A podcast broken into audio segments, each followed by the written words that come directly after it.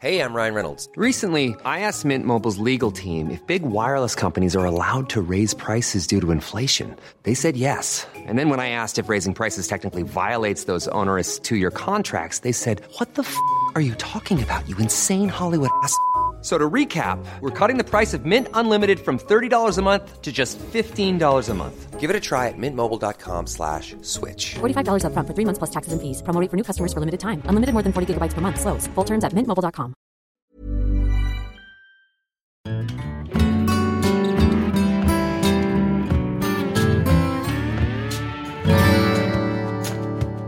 Hi, my name is BJ Berry.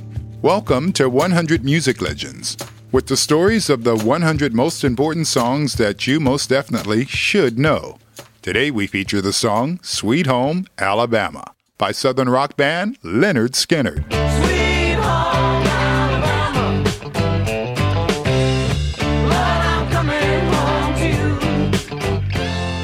First of all, a little bit of history about this band. They still tour and they still release albums, or by today's standards, CDs. The core of the band comes from Gainesville, Florida, just a few hours' drive from Alabama.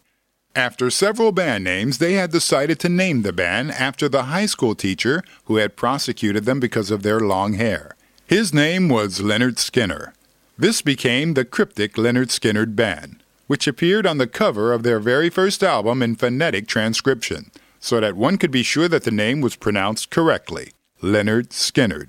Listen and repeat Lynyrd Skynyrd. So we're talking about the prototype of Southern rock, with a mix of blues, honky tonk, and a good shot of country. And then there was the outlaw attitude. We're from the South, we're the Confederates, and we really don't care. In Lynyrd Skynyrd's case, there were three main points when you saw them live a Southern Confederate flag on stage, lots of drinking and boozing, and three guitars, something that hadn't been used before. And what, of course, determined the sound considerably was many riffs, many fill ins, and always a slide guitar. Especially live, this combination came into its own. Lots of groove and lots of sound weaving. Now back to Sweet Home Alabama. The song was the first track on Lynyrd Skynyrd's second album, Second Helping, and the first song on side A, and also their only single that made it to the top 10 of the charts. It was born out of a guitar riff that one of the three guitarists, Gary Rossington, kept picking away at before rehearsals. These three chords would become the band's trademark. And then finally, lead singer Ronnie Van Zant finally wrote some lyrics to the riff. And here we start with the legends, the quarrels, and the rumors about this song. The question actually is is it okay to like this song? And we'll try to answer that question by the end of this podcast. But first, the homework. Neil Young had recorded two songs from his album After the Gold Rush with Southern Man. Southern man, better keep your head. Don't forget what your good said. And then the song Alabama from his previous album Harvest. Oh, Alabama.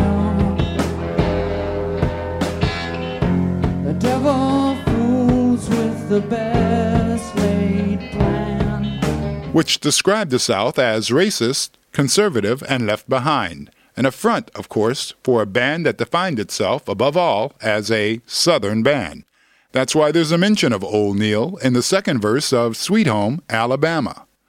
Well, I heard Mr. Neil sing about her. Well, I heard Old Neil put her down. Well, I hope Neil Young will remember a Southern man doesn't need him around anyhow. Hard words, right? Seldom in the music business is it that direct. It's usually done in metaphors. But this had a real name and a real postal address. Ronnie Van Zant of Lynyrd Skynyrd seemed to be really mad. The lead singer once said, We thought that Neil was shooting all the ducks in order to kill one or two. In other words, the Southern boys thought Neil's lyrics were too superficial and one sided, and that's why they wanted to do something about it. And because cowboys usually wear black hats in this whole outlaw thing, they had shot a very special targeted billiard ball in Neil Young's direction, or pool ball, as they call them down south. But that's not the only point that causes headaches here. By today's standards of equality, can you really sing along with this song?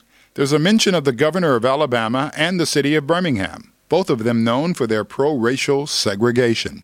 In Birmingham itself, there had been the worst riots with the Ku Klux Klan and other types of radical right groups and politicians.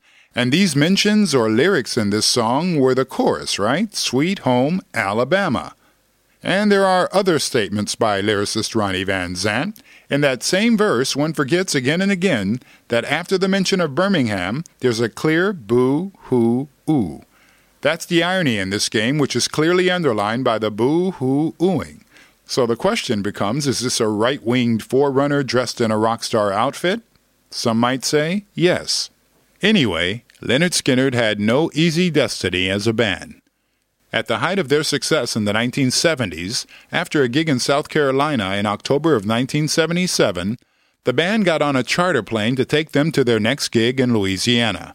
During the flight, the fuel ran out, and during the emergency landing, the plane crashed and Ronnie Van Zant, along with guitarist Steve Gaines and his sister, background singer Cassie Gaines, all died.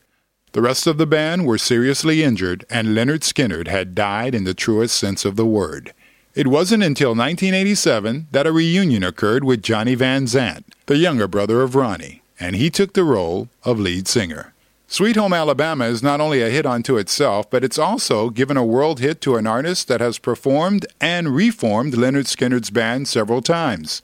Kid Rock himself has indulged in this Southern anthem or deep Southern mentality with his plagiaristic song, All Summer Long.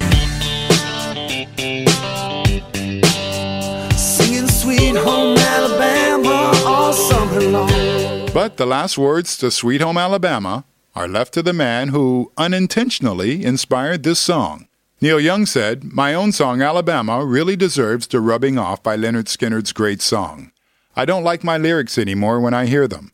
It's accusing and condescending, not really thought through, and very misleading.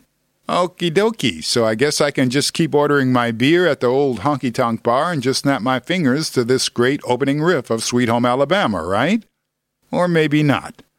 And by the way, the lyricist of this song, the late great Ronnie Van Zant, has always been a big Neil Young fan, and he's also been seen at Neil Young concerts. But not only that, he was once also featured on Neil Young's album cover with a promo t shirt on.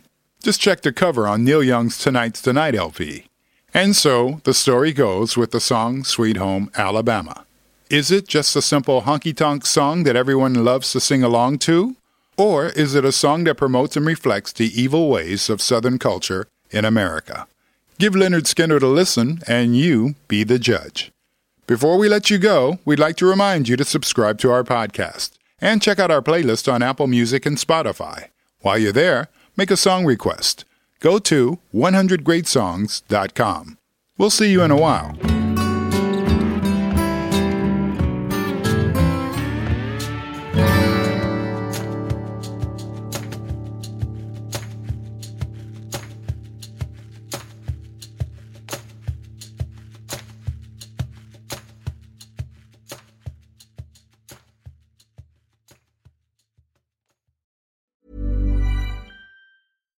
Here's a cool fact a crocodile can't stick out its tongue. Another cool fact you can get short term health insurance for a month or just under a year in some states. United Healthcare short term insurance plans are designed for people who are between jobs, coming off their parents' plan, or turning a side hustle into a full time gig. Underwritten by Golden Rule Insurance Company, they offer flexible, budget friendly coverage with access to a nationwide network of doctors and hospitals. Get more cool facts about United Healthcare short term plans at uh1.com. When you make decisions for your company, you look for the no brainers. If you have a lot of mailing to do, stamps.com is the ultimate no brainer. Use the stamps.com mobile app to mail everything you need to keep your business running with up to 89% off USPS and UPS. Make the same no brainer decision as over 1 million other businesses with stamps.com. Use code PROGRAM for a special offer. That's stamps.com code PROGRAM.